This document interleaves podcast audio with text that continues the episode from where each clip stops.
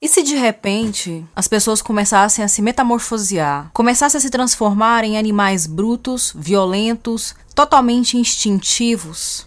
E se de repente, no meio dessas transformações, em que todas as pessoas, por uma espécie de epidemia, fossem acometidas por essa mudança, você fosse a única pessoa que ainda se sentisse humana, que se sentisse como se tivesse permanecido humana, mas isolada e solitária, sem pertencimento sem coletividade. Você sentiria medo? Você sentiria tristeza, agonia? Ou sentiria tudo isso junto? O vídeo de hoje é sobre uma obra densa, complexa, não muito extensa, mas de uma dimensão e de uma profundidade perturbadora, provocadora e desalentadora.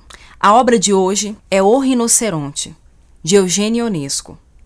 Eu não gosto muito de ficar falando de obras com adjetivos, porque eu acho que os adjetivos acabam não explicando muito bem o que uma obra tem a dizer. Mas ao ler essa peça de teatro, os adjetivos foram inevitáveis, porque nós somos acometidos por uma série de sensações que atribuem a essa obra características, qualidades um tanto quanto espantosas. Eugênio Ionesco nasceu na Romênia em 1909 e morreu na França em 1994. A mãe dele é de origem francesa e eles acabam se mudando para Paris quando o autor ainda é um bebê. Então, o primeiro contato que ele tem com um idioma não é o idioma natal, não é a língua nativa. Ele vai ter contato com o francês. Aí depois ali por volta dos 13, 14 anos de idade, ele retorna à Romênia, onde ele fica um bom tempo, ele fica ali até mais ou menos 1938, aprende o romeno, faz amizade com dois grandes filósofos muito importantes também da Romênia, que são o Emil Cioran e o Mircea Eliade. Inclusive eu até mencionei o Mircea Eliade no vídeo em que fui falar sobre mito, porque ele é um dos autores que vai definir o mito, que vai estudar a questão do sagrado e do profano na literatura, na filosofia,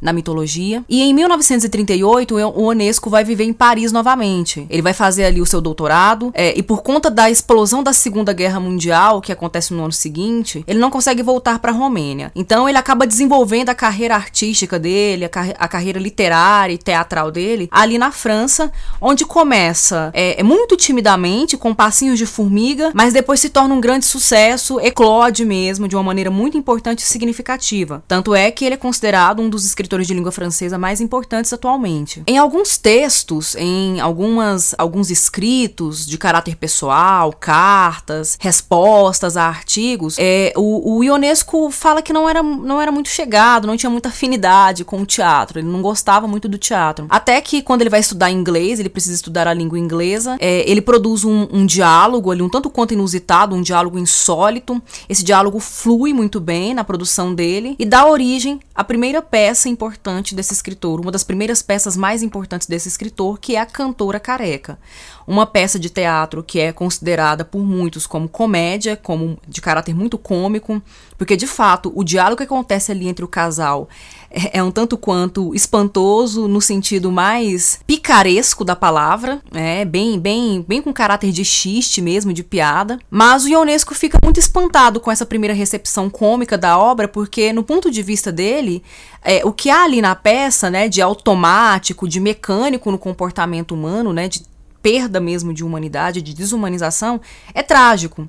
Então, esse é um dos aspectos mais importantes da obra de Dionisco, que é misturar elementos do cômico e elementos do trágico, produzindo um tipo muito específico de tragicomédia. Mas uma outra coisa importante também sobre o Ionesco, é, que vai reforçar a importância e o valor desse autor, é que ele não parou na cantora careca. Ele acabou produzindo outras peças teatrais, como A Lição, O Mestre, As Cadeiras, As Vítimas do Dever, O Novo Inquilino e O Assassino Sem Recompensa. Foram obras também importantes, das quais algumas ele até participou das montagens, então ele acaba também, em certo, em certo momento da carreira dele, ele trabalha como ator, então ele vive o teatro tanto no lado da produção escrita, como também da produção cênica. Isso tudo prepara um terreno para a consagração que viria a ser atribuída a esse autor tão importante.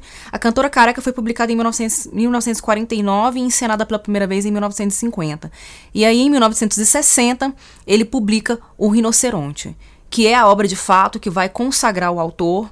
Ele já goza de uma certa fama, ele já tem uma certa notoriedade, tanto é que uma das montagens mais mais importantes, né, uma das montagens mais ilustres dessa peça, foi dirigida pelo Orson Welles.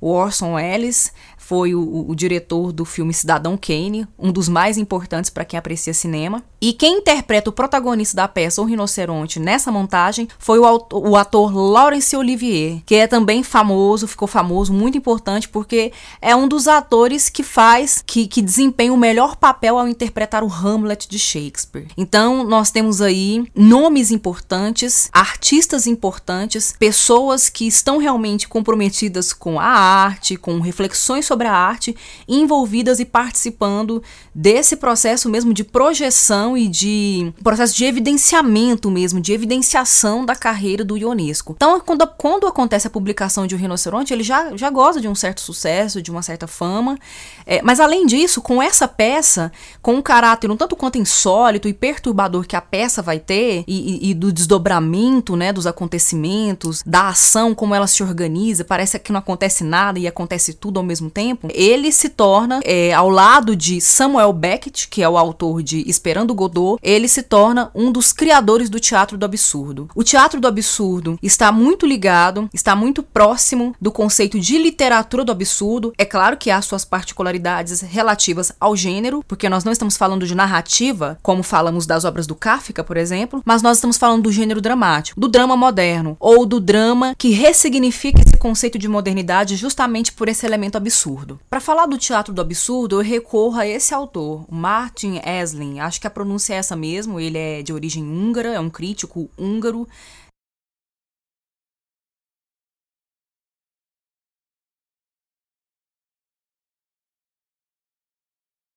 E como eu não entendo nada de húngaro, não sei se essa seria talvez a pronúncia correta. Mas ele define aqui o que é o teatro do absurdo, vai falar dos autores mais importantes, de Ionesco está aqui. E quando a gente lê sobre o teatro do absurdo, meio que vem uma imagem familiar a nós. A imagem do claro enigma. Essa ideia de claro parece remeter a uma obviedade, parece que é algo que é óbvio para nós, que é cotidiano, que é corriqueiro, com o que já nos habituamos, já nos acostumamos, mas há também o enigma, que é aquilo que provoca, que é aquilo que perturba, é aquilo que é enigmático porque a gente não consegue decifrar, parece que a gente não consegue entender inteiramente, aquela coisa fica batendo, batendo. Parece que a gente não consegue. A literatura já tem essa propriedade, mas a literatura do absurdo parece que agrava, que adensa essa característica de ser inesgotável. A cada nova leitura, a gente fica, fica muito evidente para nós, né? A gente se depara muito claramente com uma incompreensão e ou uma não total compreensão e isso nos instiga. E para falar um pouco melhor sobre o absurdo, com base na leitura do Teatro do Absurdo do Esslin, eu fiz uma colinha que eu vou ler aqui para ajudar a, a ilustrar melhor o meu raciocínio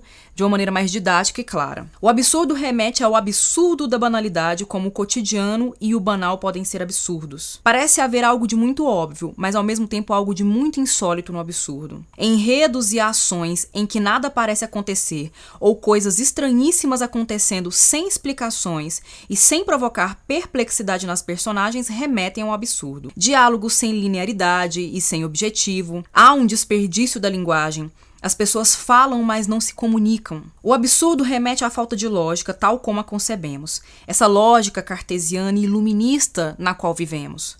O absurdo parte de outra lógica, de outro raciocínio. O sentido convencional das coisas é desfeito. O absurdo parte do princípio de que estamos tão habituados à barbárie noticiada, documentada e relatada em documentários que não nos chocamos mais. Precisamos de algo além dessa, desse simples noticiar para nos comovermos. E o estranhamento que o absurdo provoca realmente tem eficácia no sentido de impactar, de nos levar à reflexão, embora fique parecendo que não sabemos muito bem no que refletir ou sobre o que pensar. É, aqui, no final fica aquela sensação. Mas o que aconteceu afinal de contas? Será que eu entendi? É, são, são perguntas que ecoam após a leitura de um, um, um, uma peça, uma narrativa, uma novela que apresenta aspectos da literatura do absurdo. A edição que eu usei do Rinoceronte, eu já tinha mostrado para vocês, é da Nova Fronteira, a edição comemorativa de 50 anos da editora, publicada em 2015. Essa edição é de 2015. É, o que é curioso que eu quero mostrar para vocês é como esse livro é fino. em, em, em, relação ao corpo físico, a extensão é, é, da largura do meu dedo. Mas a densidade dessa obra é a existência de uma pessoa, é uma vida, quase, praticamente. Porque aqui suscita tanto ponto de debate a partir de um acontecimento, a partir de um enredo, digamos assim, é basicamente simples. A peça começa numa manhã de domingo, numa pequena província, tem como protagonista o Berranger. O Berranger é um funcionário de uma editora de livros de direito é, e ele é uma figura é, socialmente desajustada. Né? Isso fica muito evidente pelas roupas que ele usa, tá sempre desalinhado, dentro dos padrões sociais ele não tá bem vestido, terno sujo, empoeirado, não usa gravata, não segue muito bem as formalidades, tem problemas com alcoolismo, não faz a barba com regularidade, então, dentro dos padrões sociais, ele se apresenta de uma maneira muito desalinhada. Tem um grande amigo que é o Jean, é, que é o personagem oposto social dele, que tá sempre muito bem arrumado, liga, presta muita atenção nas convenções sociais, então há uma espécie de contraste entre os dois personagens, mas as conversas entre ambos são bem profundas. O, o, o Beranger seria um frustrado, enquanto Jean é, é o cara satisfeito com o meio em que vive, faz bem o jogo social, dança conforme a dança em busca de ascensão social. O Beranger trabalha nesse, nessa editora, ele é apaixonado por uma colega de trabalho que é a Mademoiselle Daisy. É, essa paixão é idealizada, é ideal, ele não, não tem relacionamento com ela, é, acredita que não tem a menor chance porque ela também é ela é cortejada também por um outro colega de trabalho que é o Dudar. E o Dudar é considerado bem sucedido, né? É o futuro da empresa, é, é, o cara que vai dar certo, né? Que vai funcionar, enquanto o Berranger não, não consegue nem, nem olhar para si mesmo, né? Nesse primeiro momento. Mas no final das contas, acaba que a Daisy vai se envolver com, com o Berranger, curiosamente, né? E isso vai provocar espanto em, nós, leitores, e espanto inclusive no personagem do Dar, porque ele sempre tinha muita segurança de que ele era, era bem sucedido, era feliz é, o cara que tinha os méritos. Então ele achava que ele que merecia a garota, né? Ele que merecia o amor. Há outros personagens secundários, personagens que são secundários, mas também são importantes. Há vários personagens secundários. Mas eu vou citar dois deles que merecem atenção maior, que é o Botar. O Botar ele também trabalha nessa, nessa, nessa editora, nessa produção de livros. Ele é um ex-professor dividido entre a vaidade, a segurança do conhecimento que ele tem, mas a frustração por não ter tido o reconhecimento que ele julgava merecer. Então ele é um amargurado, ele está sempre em pé de guerra com o pessoal com quem ele trabalha, com os colegas de trabalho, sempre desafiando, ironizando, subestimando as pessoas. E o outro personagem é o lógico, que aparece apenas no primeiro ato, a peça é dividida em três atos. Ele aparece apenas no primeiro ato, mas o nome dele é uma grande ironia, porque de lógico ele não tem nada. Pelo menos dessa lógica que nós concebemos, que é aquela lógica que eu tinha mencionado, iluminista, é, essa lógica concebida dentro da nossa sociedade, uma lógica cartesiana, não funciona é, dentro desse contexto em que o lógico é inserido, né, que é o contexto da peça. A peça começa com um encontro no domingo matinal entre esses dois amigos, de frente a uma mercearia, tomando, tomando um café. O Jean toma um café, o Berranger, logo no domingo de manhã, já toma bebida alcoólica. E aí aparece um rinoceronte correndo. O rinoceronte passa correndo, eles ficam. Eles observam a situação, ficam, ó, oh, oh, um rinoceronte, mas nada mais além disso, né? Não há grandes alardes. O rinoceronte volta, se é o mesmo ou se é outro a gente já não sabe, isso fica ambíguo, mas ele esmaga o gato de uma transeunte, né? Que é uma, uma passante que estava por ali. Aí essa cena impactante, brutal e violenta é, é, estabelece, né? Ela ela, ela insere dentro da, da trama o verdadeiro conflito, porque nós percebemos que esse animal, esse paquiderme, é grande, é pesado, é bruto, é violento, não tem sensibilidade, não teve a racionalidade de cuidar do mais fraco, de cuidar do menor, que é a figura representada pela figura do gato. Então nós estamos diante de um, de um problema que a princípio não suscita grandes questionamentos, né? Eles não ficam muito intrigados a ponto de querer investigar de onde que veio esse, esse rinoceronte, se eles estão ameaçados, se eles podem ser atacados a qualquer momento. É, eles ficam discutindo se o rinoceronte tinha um ou dois chifres, se rinocerontes de um chifre ou dois são originários da Ásia ou da África. Então, as conversas elas meio que ficam muito aleatórias, né? Essa lógica linear de um diálogo em que eu falo e o interlocutor responde e logo ele já propõe alguma coisa para o diálogo continuar, para o diálogo permanecer. Essa ideia de comunicação não funciona muito bem dentro da trama, porque as pessoas não falam, parecem não falar a mesma língua, mesmo utilizando as mesmas palavras, mesmo estando falando no mesmo idioma, e isso vai se agravar à medida que chega o segundo e o terceiro ato e mais pessoas vão se metamorfoseando, mais pessoas vão se transformando em rinocerontes. Algumas pessoas começam a se transformar em rinocerontes porque querem se transformar, é, acreditam na superioridade do instinto, da natureza, de se deixar guiar por um instinto de sobrevivência, por um instinto territorialista, é, nada de diálogo. O Jean, inclusive, é um desses personagens, né? E a metamorfose dele é muito aterrorizante, é horripilante, provoca pavor mesmo porque ela acontece diante do Beranger e diante do espectador ou leitor. A, a, a, brutalidade, a dureza, ela não fica evidente só no corpo físico, né? Um corpo grande, com um chifre que se apresenta diante da face já ameaçador e a pele dura, esverdeada, né? Seca. Mas por dentro também,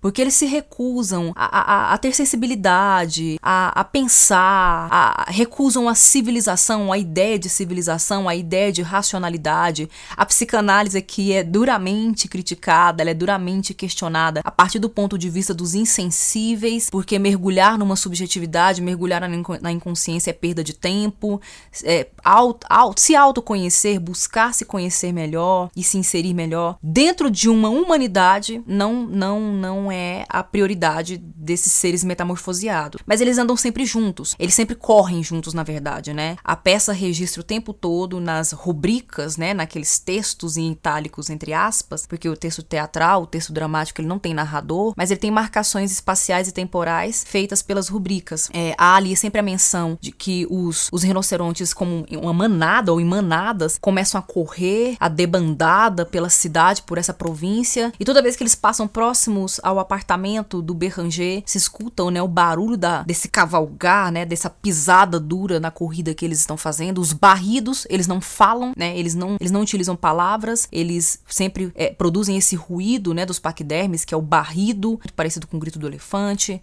com o grito do hipopótamo também, meio agudo, meio grave, meio rouco ao mesmo tempo.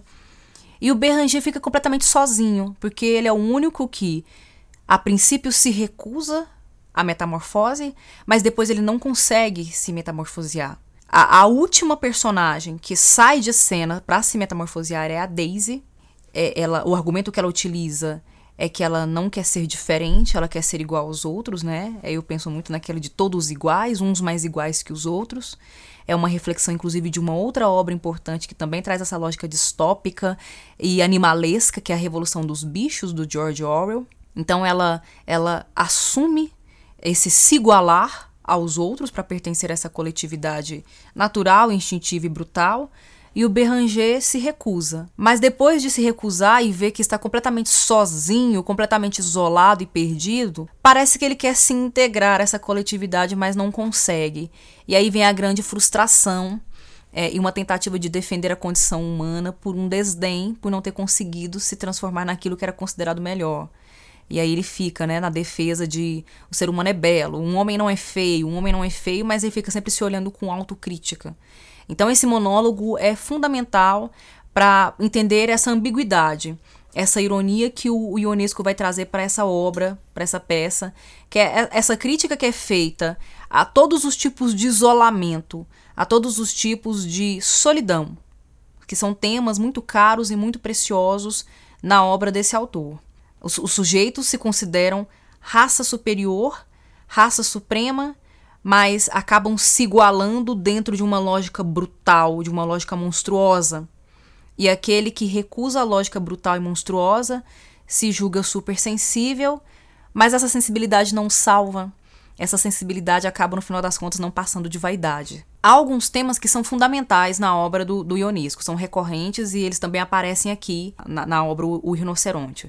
A questão da individualidade, né? Essa perda da individualidade, a perda da subjetividade, da identidade, a questão da solidão, do isolamento, da alienação, a questão da brutalidade, da opressão, o poder que é exercido por meio da brutalidade, da opressão, a dificuldade de comunicação ou a total falta de comunicação, e essa falta de comunicação decorre mesmo de uma falência da linguagem Muitas vezes o silêncio é preferível porque a linguagem não é eficaz ao comunicar, não existe linguagem sem experiência, por exemplo. É, então, esses temas são importantes, bem como também o automatismo, é, o tornar-se mecânico, o conformismo. Ele critica duramente esse tipo de, de processo, né, de aceitar a realidade como ela é.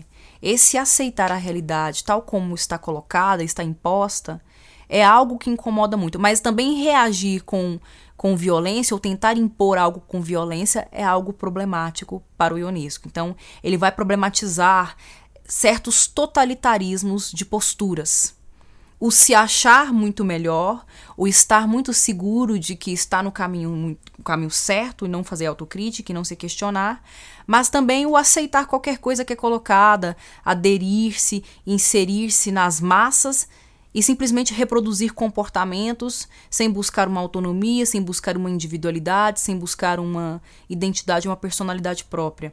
Né? Isso, isso, esses são pontos que vão aparecer dentro da obra dele. Desses temas importantes, eu destaco dois. O primeiro, relacionado ao conformismo e ao automatismo, que ele critica duramente, é esse simplesmente aceitar o sistema, que o sistema impõe, não, não criticar, não questionar, querer se igualar a todos, como uma forma de alienação mesmo, privação da liberdade, a privação do desejo, da escolha. E aí eu pergunto, é, eu deixo perguntas no ar. Será que esse se entregar ao sistema, será que esse se igualar aos outros possibilita, provoca aí uma perda da nossa individualidade, uma perda da nossa liberdade, uma perda da nossa identidade? Eu não vou me propor a responder essas perguntas, eu quero que você reflita sobre elas e a partir da leitura da peça também reflita, porque tem muita coisa que o autor deixou ecoando para a gente buscar responder no dia a dia, na leitura, é, mas há um processo de alienação, há um processo de se submeter à lógica que o sistema coloca o que o sistema impõe. Inclusive, nesse livro do, do Teatro do Absurdo, ao comentar sobre, sobre o, o Ionesco, o Martin Esling faz um comentário. Ele faz várias vezes comentários dessa natureza. Eu vou ler um trecho. O que ele, o Ionesco, lamenta é o nivelamento da individualidade, a aceitação dos rótulos pelas massas, as ideias compradas prontas, que transformam progressivamente nossas sociedades de massa em coleções de autômatos de controle centralizado. Então, esse não decidir por si próprio, esse não ser um diferente no meio das massas, no meio da multidão, é algo que ele problematiza que chama atenção. Outro tema importante explorado na obra do Ionesco, que aparece aqui também no Rinoceronte, é o tema da solidão e do total isolamento humano. Esse isolamento, ele é agravado, ele é adensado pelo problema da comunicação. Ao não conseguir se comunicar com o outro, não conseguir entender e se fazer entender, as pessoas vão se fechando e se isolando cada vez mais. Ao não conseguir fazer escuta ou receber a escuta, as pessoas se isolam, as pessoas se afastam. E os dois temas, tanto a questão do conformismo e do automatismo, quanto a questão da solidão e do isolamento, levam à degradação da vida, à degradação humana. É, a vida perde o sentido, a vida perde a sua força, né, o seu caráter de força mesmo, o seu caráter vital. E, e, isso tudo promove um processo de desumanização mesmo das pessoas. As pessoas vão ficando cada vez mais isoladas, automáticas, como se fossem robôs. É, tudo aquilo que, que garante a nossa natureza humana, a nossa condição humana, que para ele é patética, é ridícula, trágica, idiota, imbecil. Esses processos de brutalização, esses processos opressivos e violentos de nivelamento das massas idiotiza ainda mais a condição humana. Sobre isso, o Martin Esli também é, é, traz um trecho, um, um, um fragmento em que ele vai comentar é, a obra do, do, do, Ionesco, principalmente o Rinoceronte, e como ele se sente diante de, do cenário de Segunda Guerra Mundial, como ele se sente diante do nazifascismo que está, estão em ascensão, que o nazismo e o fascismo estão em ascensão, é, e de como as pessoas compram rápido essas ideias de nazismo e de fascismo, de, há um momento em que se defende uma supremacia de uma raça, que uma raça é superior às outras, que um povo é melhor do que o outro, o nacionalismo exacerbado que simplesmente separa aquele país do resto do mundo e o resto do mundo não serve mais para nada.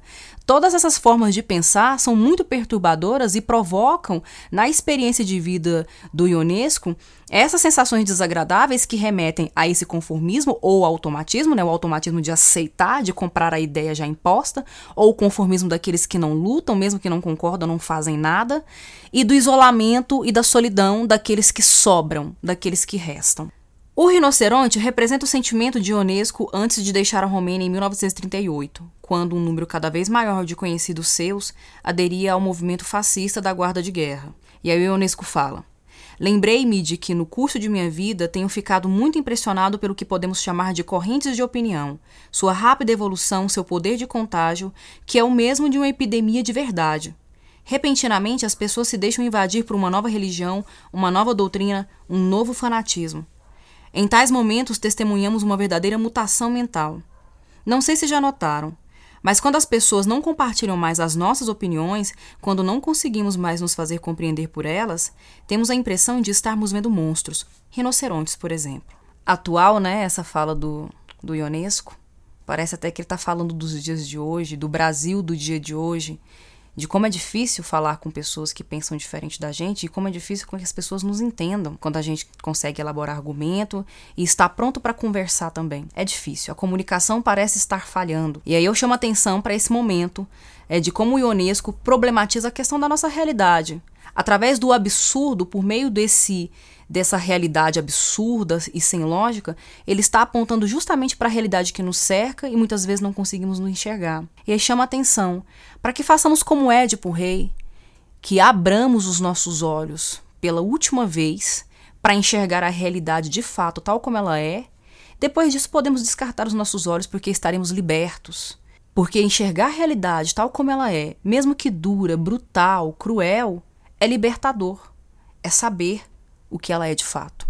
Partindo da lógica da densidade dessa obra, né, que é da, da, da espessura do meu dedo, mas de uma densidade gigantesca, eu vou encerrar esse vídeo por aqui mas eu vou fazer uma segunda parte para a próxima semana. E na próxima semana eu vou relacionar a, as metamorfoses de um rinoceronte com a metamorfose kafkiana do Gregor Samsa. Também vou trazer uma reflexão sobre a questão do gênero dramático e de como o, o, o Ionesco trabalha com os pontos de intersecção entre comédia e tragédia, dando então a conhecer um novo tipo, um novo estilo de tragicomédia e de como isso está muito inserido também na nossa realidade.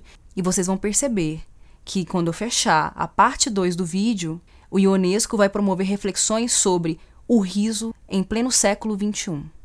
Eu fico por aqui e espero vocês. Até logo mais.